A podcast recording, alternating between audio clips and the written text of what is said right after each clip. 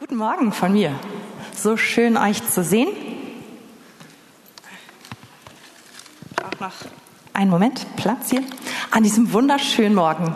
Wer hat sich gefreut heute Morgen, als ihr aus dem Fenster geguckt habt? Ja, unser Sohn sprang auf. Juhu, es hat geschneit, es ist Weihnachten. Äh, wir sind zwei Monate hinter der Zeit, aber Hollywood funktioniert, ne? Ja, aber wir haben uns trotzdem sehr, sehr, sehr gefreut. Ja, und eben als ich die Worte zugehört habe, dachte ich, ähm, das, was Mario gesagt hat, es geht ums Sehen in das, was man nicht sehen kann. Ich glaube, wir heißen heute alle Steffi. Ja, es ist für uns, für jeden von uns. Und ähm, ja, ich hoffe, dass ihr jetzt mit mir zusammen ins Wort Gottes eintaucht. Okay, 58. Ähm, schlag doch mit mir zusammen auf Markus 9 und wir lesen zusammen ab Vers 14. Eine Geschichte, die uns heute in unser Thema führt und, glaube ich, einiges für uns öffnet. Und als er, das ist Jesus, zu den Jüngern kam, sah er eine große Volksmenge. Vielleicht sollte ich kurz sagen, was gerade passiert ist. Jesus war gerade auf dem Berg der Verklärung mit drei von seinen Jüngern und er kommt runter und hier lesen wir jetzt los. Und wir lesen aus dem Markus-Evangelium, was normalerweise uns immer so die kürzeste Version von Geschichten gibt. Aber aus, aus irgendeinem Grund ist diesmal Markus gegenüber von Lukas und Matthäus eigentlich der ausführlichste und deswegen sind wir gerade hier. Ähm, also, und als er zu den Jüngern kam, sah er eine große Volksmenge um sie her und Schriftgelehrte, die sich mit ihnen stritten. Und die ganze Volksmenge geriet sogleich in Bewegung, als sie ihn sah, und sie liefen herzu und begrüßten ihn. Und er fragte die Schriftgelehrten, was streitet ihr euch mit ihnen?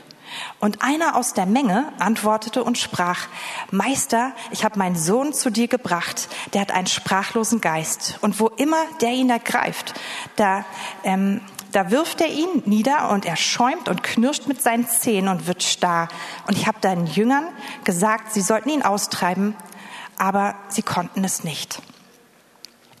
Er aber antwortete ihm und sprach, O du kleingläubiges, ungläubiges Geschlecht, wie lange soll ich bei euch sein? Wie lange soll ich euch ertragen? Bringt ihn her zu mir. Also wir tauchen ein in diese Geschichte eines verzweifelten Vaters.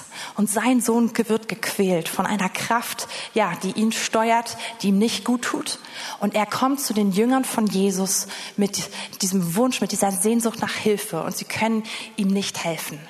Und Jesus kommt zurück von diesem Berg und man sieht diesen Aufruhr und die Jünger streiten mit den Schriftgelehrten und es ist, es ist einfach das Volk ist bewegt und es scheint eine große Volksmenge zu sein, weil es heißt, die Menge gerät in Bewegung und die, die sieht Jesus und sofort rennen alle auf ihn zu. Und was Jesus hier sagt, die Ausgangslage ist für alle Beteiligten nicht schmeichelhaft. Jesus sagt, oh ihr Ungläubigen, wie lange soll ich bei euch sein? Wie lange soll ich euch ertragen? Und es ist nicht so hundertprozentig klar, wen er meint, aber ich glaube, es sind eigentlich alle angesprochen. Weil sowohl die Jünger als auch die Schriftgelehrten als auch der Vater des Sohnes sagt ihn, warum ist das so? Und meine Bibel und auch ähm, ja viele viele Kommentare verweisen dieses Zitat als ein Zitat aus Psalm 95. Und ich glaube, um das mehr zu verstehen, sollten wir uns das kurz anschauen. Wenn ihr möchtet, blättert doch einfach mal zu Psalm 95.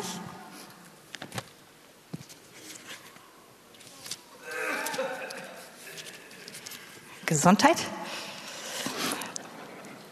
Und zwar den zweiten Teil. Da heißt es, denn er ist unser Gott und wir sind das Volk seiner Weide, die Schafe aus seiner Hand. Heute, wenn ihr seine Stimme hört, so verstockt eure Herzen nicht. Wie bei der Herausforderung, dieses Wort heißt Meriba, am Tag der Versuchung in der Wüste, wo mich eure Väter versuchten, sie prüften mich und sahen doch mein Werk. 40 Jahre empfand ich Ekel vor diesem Geschlecht. Und ich sprach, sie sind ein Volk, das in seinem Herzen in die Irre geht, und sie haben meine Wege nicht erkannt. Und auf diese, auf diese Begebenheit bezieht sich Jesus in dem Moment, wo er sagt, was ist hier los? Warum glaubt ihr nicht? Warum seid ihr so voll Unglauben? Und wenn wir uns jetzt diese Passage, die hier beschrieben wird, mal ein bisschen anschauen, dann springen wir wieder weiter im Wort Gottes. Dann springen wir nämlich in 2. Mose 17. Und da lesen wir eine Geschichte, wie das Volk in der Wüste ist und es ist kein Wasser da. Und es fängt an zu murren und zu verzweifeln, sich massiv gegen Mose und ja, die Leitung zu richten und sich im Endeffekt zu beschweren bei Gott. Und Mose sagt, ihr, ihr meckert hier nicht gegen mich, sondern ihr versucht Gott. Und auch diese Stelle will ich einmal ganz kurz mit euch aus, aufschlagen. Und zwar ist es, könnt, bringt es Vers 7 ähm, ganz gut auf den Punkt. Da gab man dem Ort den Namen Massa und Meriba wegen der Herausforderung der Kinder Israels und weil sie den Herrn versucht und gesagt hatten, ist der Herr in unserer Mitte oder nicht. Und wir müssen jetzt Folgendes verstehen. Wir reden hier von einem Volk Israel, was gerade ausgezogen ist aus Ägypten. Das Volk Israel hat gerade erlebt, wie Gott, der lebendige Gott, zehn Plagen gesandt hat.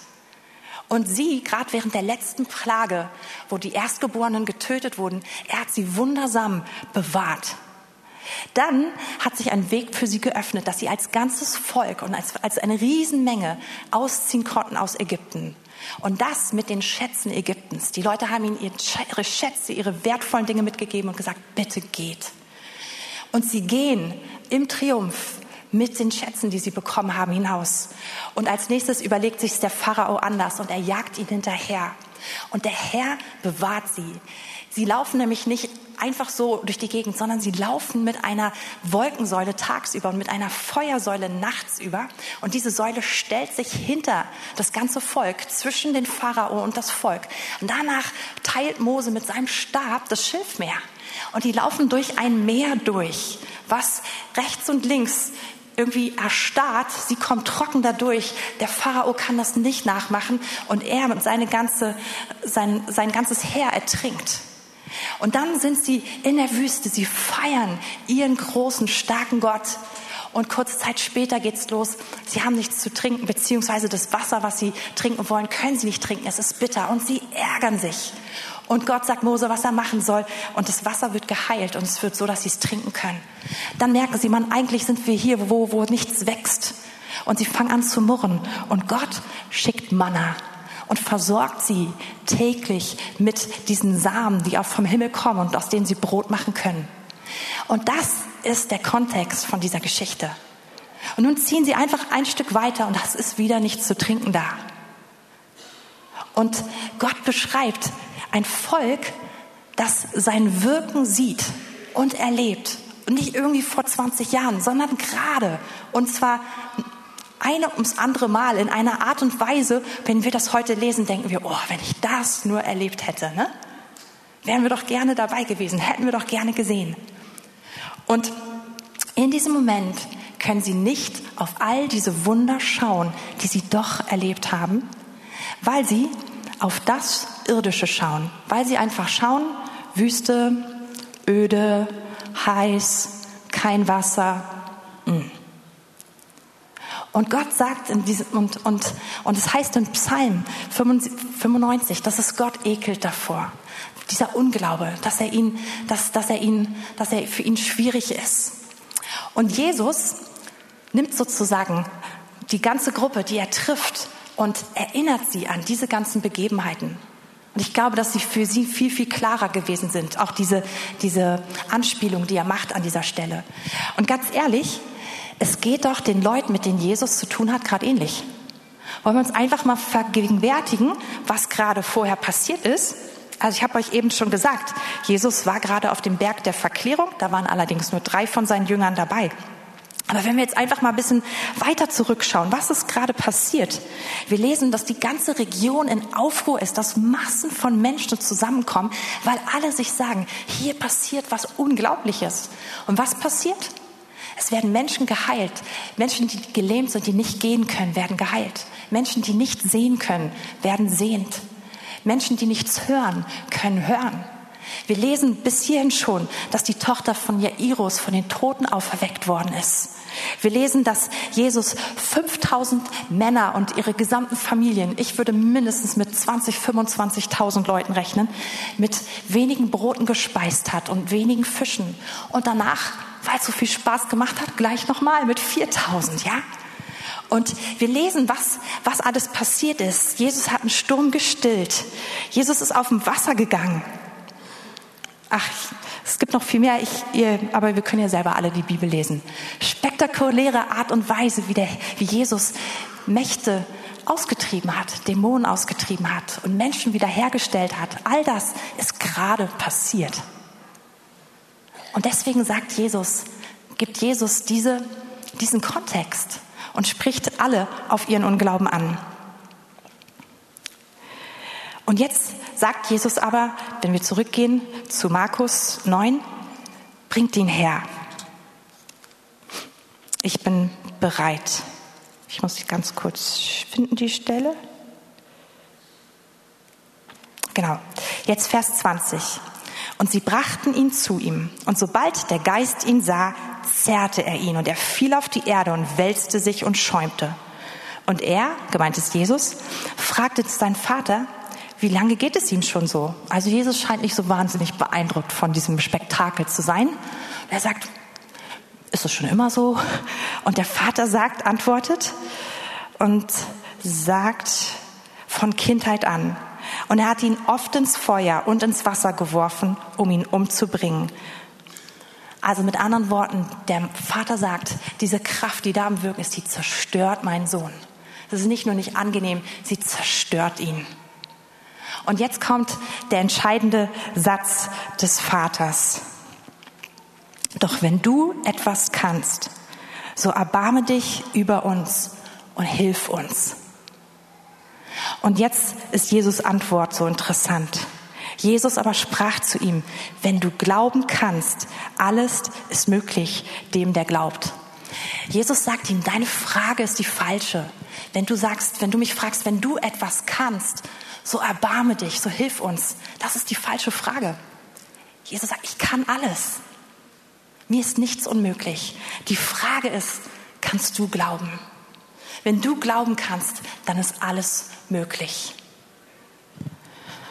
Und der Vater versteht sofort, was Jesus sagt. Und mich berührt seine, seine Reaktion auf Jesus. Vers 24. Und sogleich rief der Vater des Knaben mit Tränen und sprach, ich glaube Herr, hilf mir loszukommen von meinem Unglauben.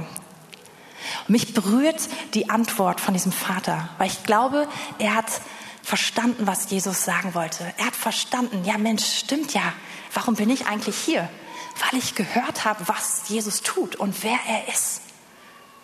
Und, und dieser Mann tut sofort Buße. Wir, wir, wir können es lesen an diesen Tränen. Er reagiert mit Tränen. Und, und da kommt zum Ausdruck, wie es ihm leid tut. Sein Unglauben ihm leid tut. Und er sagt, er entscheidet sich und sagt, ja, ich glaube. Und gleichzeitig geht er nicht über das in ihm hinweg, was noch da ist. Und er sagt, Herr, hilf mir loszukommen von diesem Unglauben. Da ist etwas in mir, das ist unschön. Hilf mir. Und Jesus heilt.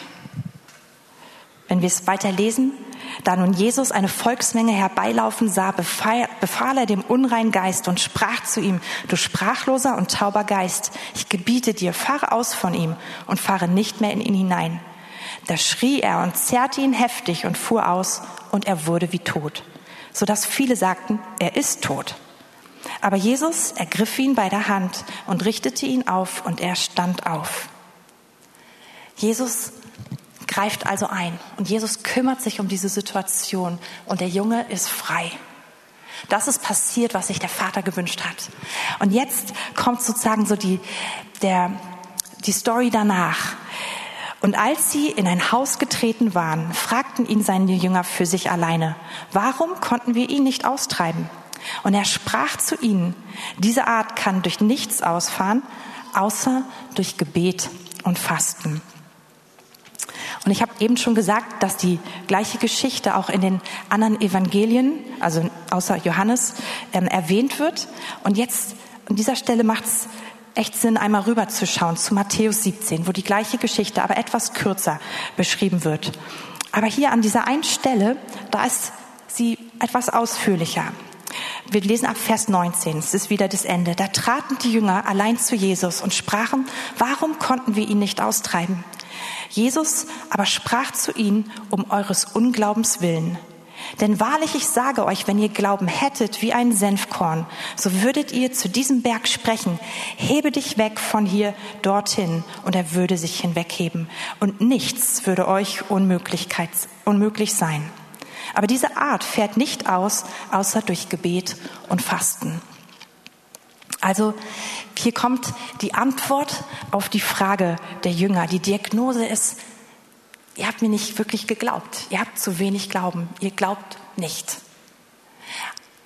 Und so sehr wie Jesus an dieser Stelle klar ist und es klar konfrontiert, so gibt er auch eine, eine Lösung. Und er sagt, geht ins Gebet, fastet und betet. Es ist nicht so, es muss nicht so bleiben, wie es ist, sondern es gibt einen Weg, da hinaus zu treten. Und das ist, was ich euch empfehle. Und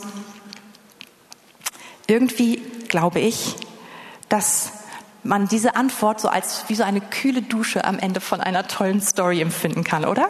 Also ich glaube, manchmal, wenn man jetzt eine Predigt Fasten und Beten nennt, dann weiß ich, dass meistens unsere erste Reaktion nicht die wahnsinnige Begeisterung ist. Aber was in dieser Einladung, was in dem drin ist, was Jesus sagt, Jesus ist klar und Jesus konfrontiert den Zustand klar. Er redet dann nicht, er redet es nicht schön, er schmeichelt nicht herum, sondern er sagt, das ist Unglauben. Aber Jesus zeigt einen Weg hinaus. Und das Schöne daran ist, dass es eigentlich ein schöner Weg ist. Dass es nämlich eine Einladung ist. Was ist Gebet? Gebet ist nicht irgendwie Leistung. Gebet ist nicht etwas, ja, wir leisten etwas, um Gott irgendwie zu überreden oder überzeugen, sondern Gebet ist Beziehung. Gebet ist Gemeinschaft mit Gott. Und im Gebet schauen wir eben nicht nur auf das Sichtbare, sondern wir schauen auf unseren Gott, der im Unsichtbaren ist. Wir wenden, wir heben unseren Blick vom Irdischen weg und wir schauen auf eine Dimension, die über uns ist. Und das ist die Einladung, die Jesus hier ausspricht. Und wir sind gerade, wir waren gerade eben schon in Matthäus 17. Wenn wir einige Seiten zurückblättern, Matthäus 6, Vers 6, da lehrt Jesus seine Jünger über Gebet. Und da sagt er, du aber, wenn du betest, geh in dein Kämmerlein und schließ deine Tür zu und bete zu deinem Vater, der im Verborgenen ist. Und dein Vater, der im Verborgenen ist, der wird, der ins Verborgene sieht, er wird es dir öffentlich vergelten. Hier verstehen wir diesen Punkt. Gebet ist ein, ist ein Schauen über das Irdische hinaus. Wir gehen, wir ziehen uns zurück vom irdischen Trubel. Wir gehen an einen Ort, wo wir, wo wir gar nicht umgeben sind von allem Irdischen, sondern uns etwas zurückziehen im Gebet. Aber um unseren Vater zu suchen, der im Verborgenen ist jenseits vom Sichtbaren, nämlich im Unsichtbaren. Und unser Vater, der im Unsichtbaren ist, der wird es uns von dort vergelten. Und wenn wir dann ein bisschen weiterlesen, Vers 9 und 10, deshalb sollt ihr auf diese Weise beten, unser Vater, der du bist, wo bist du? Im Himmel, nicht auf der Erde. Unser Vater regiert von einem anderen Punkt aus, nämlich vom Himmel. Geheiligt werde dein Name, dein Reich komme, dein Wille geschehe, wie im, so auf Erden. Und im Gebet gehen wir an diesen Punkt, wo wir unseren irdischen Bereich verlassen, das, was wir kennen, das, was, was für uns normal ist, das, mit dem wir agieren. Alle unsere Rechnungen machen wir doch eigentlich damit. Im Gebet treten wir raus aus diesem Bereich und wir fangen an, auf einen Bereich zuzugreifen, der außerhalb der Erde ist, der außerhalb dessen ist, was wir mit unseren irdischen Augen sehen, aber der völlig real ist. Und aus diesem Bereich heraus wirkt unser Vater im Himmel. Übrigens genauso mit dem Fasten, Vers 17. Du aber, wenn du fastest, so salbe dein Haupt und wasche dein Angesicht, damit es nicht von den Leuten bemerkt wird, dass du fastest, sondern von deinem Vater, der im Verborgenen ist. Und dein Vater, der im Verborgenen ist, ähm, der ins Verborgene sieht, wird es dir öffentlich vergelten. Auch, auch mit Fasten können wir lernen, über diese irdische Dimension hinauszugehen und uns zu fokussieren auf diese Dimension, die da drüber liegt. Und das ist das, wozu Gebet und Fasten uns helfen und wozu Jesus uns einlädt. Ich möchte diesen Gedanken noch ganz kurz mit ähm, zwei Bibelstellen vertiefen aus dem zweiten Korinther. Im zweiten Korinther 4, Vers 18 lesen wir, da wir nicht auf das Sichtbare sehen, sondern auf das Unsichtbare. Das ist das Ende eines Satzes, der ist jetzt für uns gar nicht so wichtig. Aber jetzt die Aussage. Denn was sichtbar ist, das ist zeitlich. Aber was unsichtbar ist, das ist ewig. Und das müssen wir uns bewusst machen. Wir sind umgeben von allen, von Dingen, die wir sehen. Aber alles, was wir sehen, alles, was wir anfassen können, all, mit, all die Dinge, mit denen wir uns beschäftigen, sie sind sie sind sichtbar und damit vergänglich. Und das, was unvergänglich ist, das ist ewig, aber es ist unsichtbar. Und hier erzählt Paulus dann von diesem Kampf, dieser Frage, soll er noch auf der Erde bleiben oder ist es jetzt Zeit, zum Herrn zu gehen? Und er sagt dann in Vers 6, darum sind wir alle Zeit getrost und wissen, solange wir im Leib daheim sind, sind wir nicht daheim bei dem Herrn. Denn wir wandeln im Glauben und nicht im Schauen. Und hier erklärt Paulus einen Unterschied. Solange wir auf der Erde sind, können wir zwar im Schauen wandeln, aber das bedeutet, wir schauen in, in, der biblischen Terminologie, wir schauen nur auf das, was sichtbar ist und was alle anderen auch sehen. Und das ist nicht das, was Paulus uns empfiehlt, sondern im Glauben zu wandeln. Und dieser Glaube ist ein Schauen auf das, was man nicht sehen kann. Und dazu lädt uns Gebet ein. Da führt uns Gebet immer wieder hin. Ich möchte euch ganz kurz ein, ein Beispiel erzählen, um, um dieses ähm, Sichtbare, Unsichtbare und ja einfach zu verdeutlichen.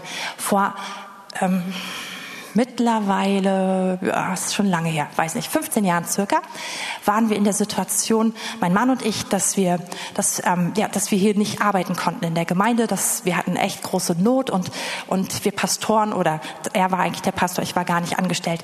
Wir haben uns alle selber entlassen und waren von einem auf den anderen Tag ohne Versorgung. Und wir hatten relativ schnell, wussten wir, ja, wir sollen einfach, also Gott wird irgendwie einen Weg machen. Und ähm, ja, aber was ich gemacht habe, ist, wir hatten eigentlich schon an dem Tag, wo das so entschieden wurde, schon einen, äh, Anruf auf dem AB mit der Frage, ob, ob wir nicht ähm, an der Schule arbeiten wollten. Und wir sind beide vom ersten Bildungsweg her Lehrer. Und genau, und ich, und ich habe so darüber nachgedacht und dachte, ja, ich bin bereit, alles zu tun, es ist in Ordnung. Und so bin ich diesem Gedanken also nachgegangen, beziehungsweise habe mich beworben und habe eine Stelle als Lehrerin bekommen. Und diese gesamte Entscheidung beruhte einfach nur aus, auf dem, dass ich das Sichtbare zusammengerechnet habe. Ich habe gedacht, ja, ich bin bereit, ich bin, es ist kein Problem für mich und wir brauchen Geld und hier ist Versorgung. Und ich habe genau das gemacht. Ich habe ein Problem gehabt, gesehen, ich habe auf alle sichtbaren Optionen geschaut, ich habe die logisch zusammengebracht, gedacht, ach, wie schön, der Herr versorgt und habe diesen Job angefangen. Ich habe mir wirklich Mühe gegeben und es war eine Katastrophe. Also zu sagen, es war ein bisschen hart, es trifft nicht den Kern der Sache. Es war furchtbar. Wirklich, wirklich, wirklich furchtbar. Und ich habe zum Herrn gerufen, ich habe gebetet, ich habe mich vorbereitet, ich habe alles gemacht, was ich machen konnte. Und es war furchtbar. Und es blieb furchtbar. Und nach einigen Wochen war ich wirklich fertig und habe Gott gefragt, was ist hier los? Warum komme ich nicht durch? Warum, warum ist es so schwierig? Und er eigentlich wirklich ein bisschen gebraucht, um zu merken, wie Gott zu mir redet und sagt, du bist nicht da, wo du sein sollst. Wer hat dir gesagt, dass du da arbeiten sollst? Ich dachte, naja, das war doch irgendwie klar. Nee, ich habe einfach nur auf das Irdische, auf meine Möglichkeiten geguckt. Ich habe alles zusammengerechnet und habe gedacht, ja, das ist es. Aber ich habe überhaupt nicht auf Gott geguckt und ihn gefragt, was siehst du? Was soll ich tun? Ich habe die, die Option Gottes ausgeschlossen, weil ich einfach mich auf meinen Verstand verlassen habe. Und ich habe das richtig hart gelernt, echt auf die harte Tour. Und als ich das gemerkt habe und, so, und innerlich gesagt habe, okay, dann, dann muss ich das verändern, in dem Moment hat sich sofort eine Lösung ergeben, dass ich daraus durfte. Also, aber, aber das war ein, ich bin nicht Gott gefolgt in dem. Und in Hebräer 11 lernen wir viel über Glauben. Ganz ursprünglich war mein Plan, heute mit euch das ganze Kapitel zu lesen, aber dazu werden wir überhaupt nicht mehr kommen. Aber wir lesen mal die ersten drei Verse von Hebräer 11.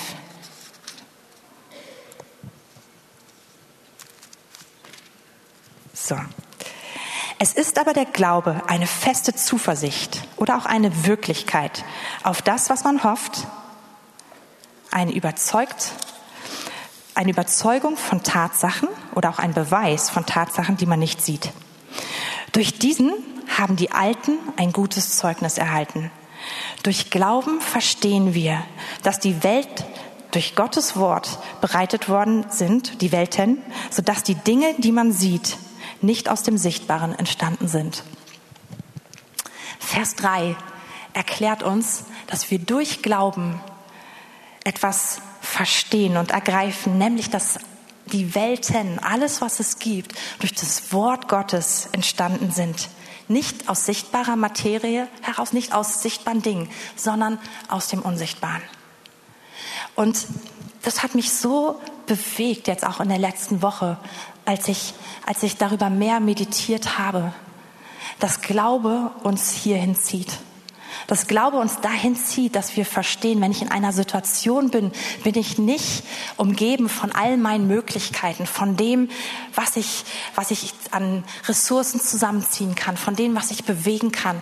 Ich hänge nicht an all diesen Sachen, sondern durch Glauben verstehe ich, dass ich an einer anderen Dimension hänge. Und dass alles, was ich sehe, entstanden ist durch Unsichtbares, nämlich durch das Wort Gottes, was gesprochen wurde. Und dass alles Sichtbare aus dem Unsichtbaren entstanden ist. Und wenn ich mich in dieser Dimension begebe, begebe, auch im Gebet, dann öffnen sich ganz, ganz, ganz andere Möglichkeiten. Und ich glaube, das muss uns total bewusst sein, dass wir, dass wir unser natürliches Denken an dieser Stelle dem Herrn hinlegen müssen. In Römer 8 lernen wir, dass denn das nicht erneuerte Denken, dass es in Feindschaft steht mit Gott. Und das ist unser menschliches Denken, unsere Logik. Und Gott liebt unseren Verstand. Gott will den auf gar keinen Fall abschaffen. Aber der nicht erneuerte Verstand, der ist im Krieg mit den Anliegen Gottes. Und wenn ich aber in dieser Dimension lebe, bewege, dann, dann habe ich ein Problem. Und so lädt uns Gott ein, unser Denken zu erneuern. Durch Glauben und durch Gebet. Und herauszutreten aus dem Bereich, wo wir nur das anschauen, was wir menschlich haben, was wir können, was möglich ist. Und hineinschauen in den Bereich, den wir nicht sehen können, mit den Augen unseres Herzens, unseren Gott anschauen, der die Quelle von allem ist und der alles, was wir sehen, aus dem Unsichtbaren geschaffen hat. Und ich glaube, hier ist eine krasse Kraft, wenn wir das ergreifen für uns.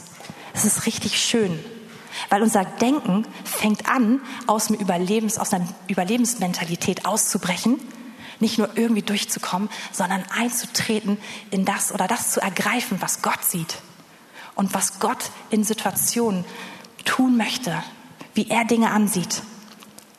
Und ich glaube, da lädt Jesus die ganze Gruppe ein, zu der er redet in Markus 9 und auch uns ganz genauso, dass wir dorthin gehen. Und das passiert, es startet mit Gebet. Es startet in Beziehung zu unserem Gott. Und damit, dass wir uns öffnen für eine Dimension, die über dem Irdischen drüber liegt, über dem, was wir unmittelbar sehen, fühlen und so weiter können. Also, Gebet öffnet uns für diese Dimension. Und was lesen wir in Markus 9 als erstes? Der Vater tut Buße. Und mir, mir geht es so, wenn ich mich damit beschäftige, ich muss Buße tun vom Herrn. Sagen, es tut mir leid, dass ich mich habe so zurückdrängen lassen, dass ich an bestimmten Stellen so ganz natürlich auf die natürlichen Möglichkeiten geschaut habe. Bitte vergib mir das. Weil eigentlich habe ich dich doch ganz anders erlebt. Eigentlich weiß ich doch auch, wer du bist. Und dann kann ich, so wie der Vater, sagen, ich glaube, hilf meinem Unglauben. Herr, ich möchte mich neu entscheiden, dir zu glauben. Und hilf mir, loszukommen von dem, was mich zurückziehen möchte. Und wenn du jetzt denkst, ja, mit diesem Beten ist gemeint, und dann stellten wir uns hin und sagen, Jesus, bitte, bitte, bitte, schenk uns mehr Glauben, bitte noch mehr, dann ist es nicht das, was ich meine. Es ist was ganz anderes, wenn wir beten. Nämlich, dass wir im Gebet nicht Glauben in Existenz beten, sondern erkennen, wer er ist. Es beginnt mit Beziehung. Wir erkennen, wer er ist, wie gut er ist, wie treu er ist. Und jetzt möchte ich mit euch zurückgehen zu Psalm 95, wo wir eben schon waren. Ich finde nämlich, dass dieser Psalm das richtig gut zum Ausdruck bringt. Ich habe mich echt oft gefragt, warum der so in zwei Teile geteilt ist und die so gefühlt für mich überhaupt nicht gut zusammenpassen. Ich habe immer den ersten Teil total geliebt und den zweiten Teil dachte ich, na gut, der ist halt da, ne? Also, Psalm 95. Kommt, lasst uns dem Herrn zujubeln und jauchzen dem Fels unseres Heils. Lasst uns ihm begegnen mit Lobgesang und mit Psalmen ihm zu jauchzen. Denn der Herr ist ein großer Gott und ein großer König über alle Götter. In seiner Hand sind die Tiefen der Erde und die Gipfel der Berge gehören ihm. Seine ist das Meer, denn er hat es gemacht. Seine Hände haben das Festland bereitet. Und hier lesen wir von jemandem, der sagt, so ist unser Gott, unser Gott, Gott ist gut. Und deswegen jubeln wir uns. Jauchzen, es ist oft eine Entscheidung. Es ist dieses Gott, du bist gut, ich reagiere darauf, dass du gut bist. Und dann wird hier gelobt und beschrieben, wie Gott, wie groß er ist. Er ist der Schöpfer, er hat alles hervorgebracht, er hält alles in seiner Hand. Und hier wird die Größe Gottes, die Person Gottes einfach gelobt und ausgerufen. Und jetzt in Vers 6 kommt, lasst uns anbeten und uns beugen, lasst uns niederfallen vor dem Herrn, unserem Schöpfer. Und diese Erkenntnis wird gefolgt von Hingabe. Sagen, und diesem Gott gehöre ich. Ich gebe mich ihm hin. Ich unterstelle alles, was ich bin, diese, diese Erkenntnis, wer er ist, wie gut er ist, wie mächtig er ist, wie groß er ist. Ich gehöre ihm. Ich beuge mich.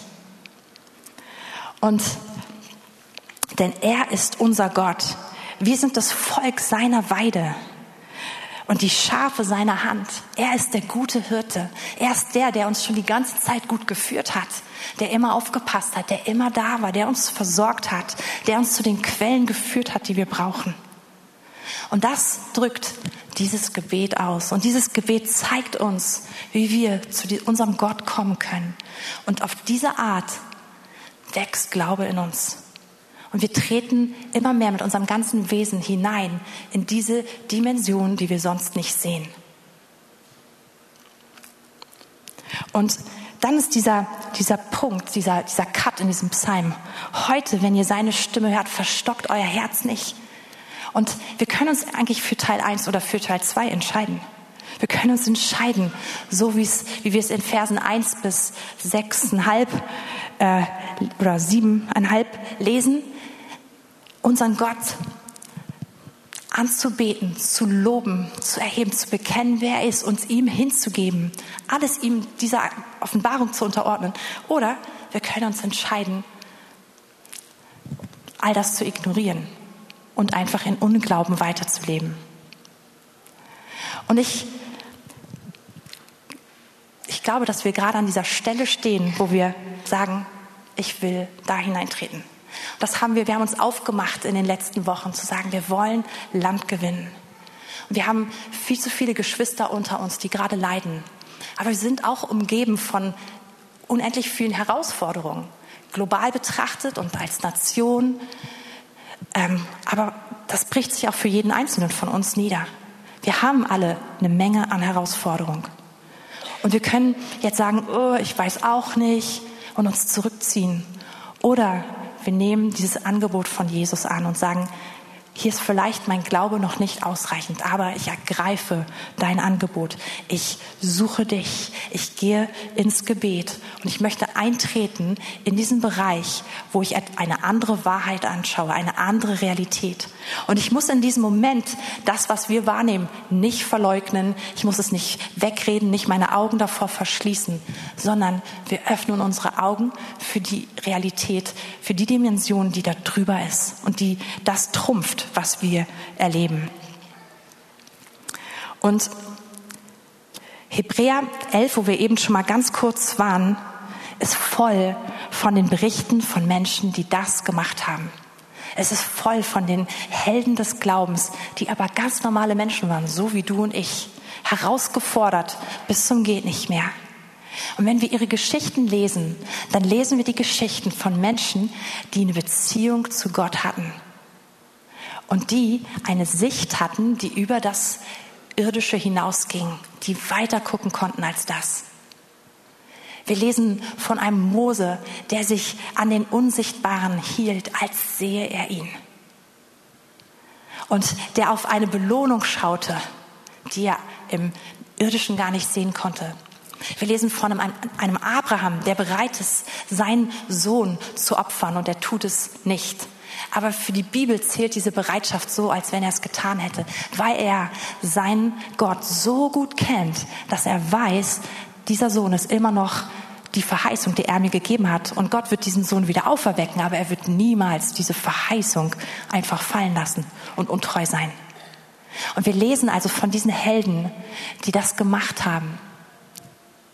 Und die jedes Mal, weil sie in dieser Beziehung zu Gott stehen, weil sie diese Sicht haben, auch Schritte gegangen sind, Dinge ausgelebt haben, Handlungen gemacht, äh, gemacht haben, die diesen Glauben zeigen. Und ich glaube, dass Gott uns genau dahin ruft. Und ja, es geht auch in dieser Phase, in der wir gerade sind, im Gebet. Es geht nicht nur darum, irgendwie durchzukommen, sondern es geht darum, dass wir weitergehen, dass wir unseren Gott mehr kennen, dass wir tiefer hineingehen in die Beziehung mit ihm und dass wir tiefer hineingehen in dieses Verständnis, wer er ist, was er für uns hat.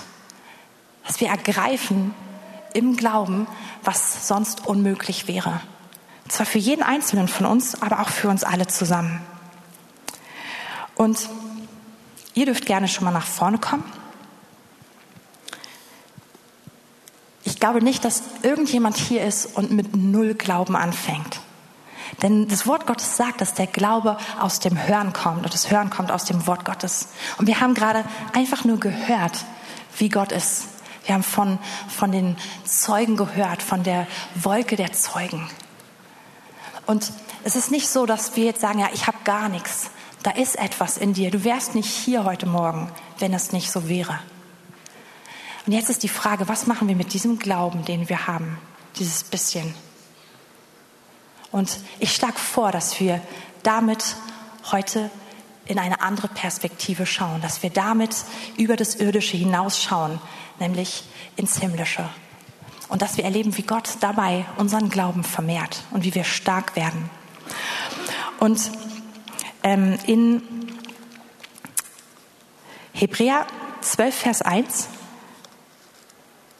damit schließen wir jetzt. Ich bin auch sofort da, einen Moment. Da steht, da wir nun eine solche Wolke von Zeugen um uns haben, so lasst uns jede Last ablegen und die Sünde, die uns so leicht umstrickt, und lasst uns mit Ausdauer laufen in dem Kampf, der vor uns liegt. Und der nächste Satz ist eigentlich auch noch ganz wichtig, indem wir hinschauen auf Jesus, den Anfänger und Vollender des Glaubens. Wir sind umgeben von so einer Wolke von Zeugen. Und wir sind es durch das Wort Gottes. Wir sind es durch die Geschichte, durch die Menschen, die vor uns gelebt haben. Aber wir sind es auch hier als Geschwister. Und ich weiß, dass wenn ich hier stehe und auf euch schaue, ich bin umgeben von einer Wolke von Zeugen. Ich bin umgeben von Menschen, die durch Glauben Errettung erlebt haben, die durch Glauben erlebt haben, wie ihr ganzes Leben sich verändert wie eine ewige Perspektive da ist und eine Hoffnung da, wo vorher nichts war. Aber nicht nur das, nicht nur, nicht nur irgendwie ideell, sondern ich bin umgeben von Menschen, die erlebt haben, dass Gott sie freisetzt von Abhängigkeiten, von Zwängen, die da waren, wie Gott wirklich neues Leben hervorbringt. Ähm, ich bin umgeben von Leuten, die gerettet worden sind von Depressionen, die geheilt worden sind von Krankheiten, die vielleicht schon längst hätten tot sein sollen, aber die durch Gott eine neue Chance bekommen haben. Und ich bin umgeben von Leuten, die vieles niedergelegt haben aus Glauben, um etwas anderes zu ergreifen. Zum Beispiel sind hier etliche, die Karrieremöglichkeiten nicht angenommen haben oder vielleicht sogar komplett eine andere Richtung eingeschlagen sind, um im Glauben an Gott anderen Menschen zu dienen und etwas weiterzugeben ein Segen zu sein. Und ich bin umgeben von Menschen, die Dinge gegeben haben, die Investitionen getätigt haben, die ohne Glauben keinen Sinn gemacht haben. Und dachte, bevor wir heute weitergehen, würde ich gerne Zeit dafür nehmen, dass wir auf diese, dass wir diese Wolke mal so ein bisschen mehr anschauen. Und ich möchte euch einladen als Reaktionsteil heute, dass wir uns so in Dreier-, Vierergruppen zusammenfinden, so wie es gerade passt. Und ich würde dir jetzt empfehlen, nicht nur mit deinem Ehepartner diese Gruppe zu machen, weil ihr kennt euch schon ziemlich gut und wahrscheinlich wirst du wissen, was er erzählen wird. Also wer so, wer so mutig ist, kann sich sogar mal aufsplitten mit seinem Ehepartner, sich zwei, drei andere Personen suchen und einfach mal zusammenkommen und fragen, wenn du in Hebräer 11 erwähnt wärest, was hat Glaube in deinem Leben bewirkt? Was hat Gott durch Glaube in deinem Leben getan? Einfach fragen. Und jetzt ihr, müssen wir nicht eine, eine Lebensgeschichte erzählen in 25 Minuten, sondern so wie wir es hier lesen, sagen, dieser Punkt, da hat Gott, das hat Gott getan. Und das hat Gott getan. Und ja, ich möchte dich einfach einladen. Also wenn du jetzt Lust darauf hast, das ist natürlich keiner gezwungen. Such dir zwei andere Personen oder drei andere Personen und fragt euch das. Was, was hat Glaube an Gott in meinem Leben bewirkt? Und ich gebe euch einfach so drei, drei, vier Minuten darüber auszutauschen. Also jeder kann in etwa 30 Sekunden nachdenken und dann so eine Minute reden. Ist es klar? Ja, ne? Ist gar nicht so schwer. Also sucht euch einfach, wenn es euch bequemer ist, dann geht zu den Personen, die du gut kennst. Wenn ihr nur zu zweit seid, dann seid ihr zu zweit. Also es, ist, es geht nicht um die Regel, sondern es geht darum, dass wir Glauben teilen.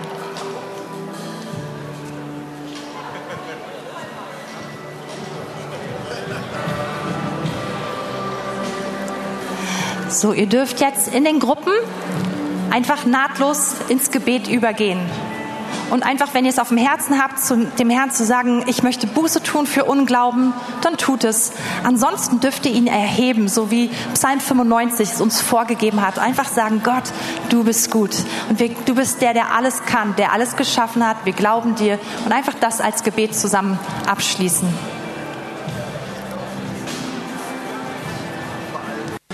Ja, Amen. Eine super Predigt, Katrin. Echt toll.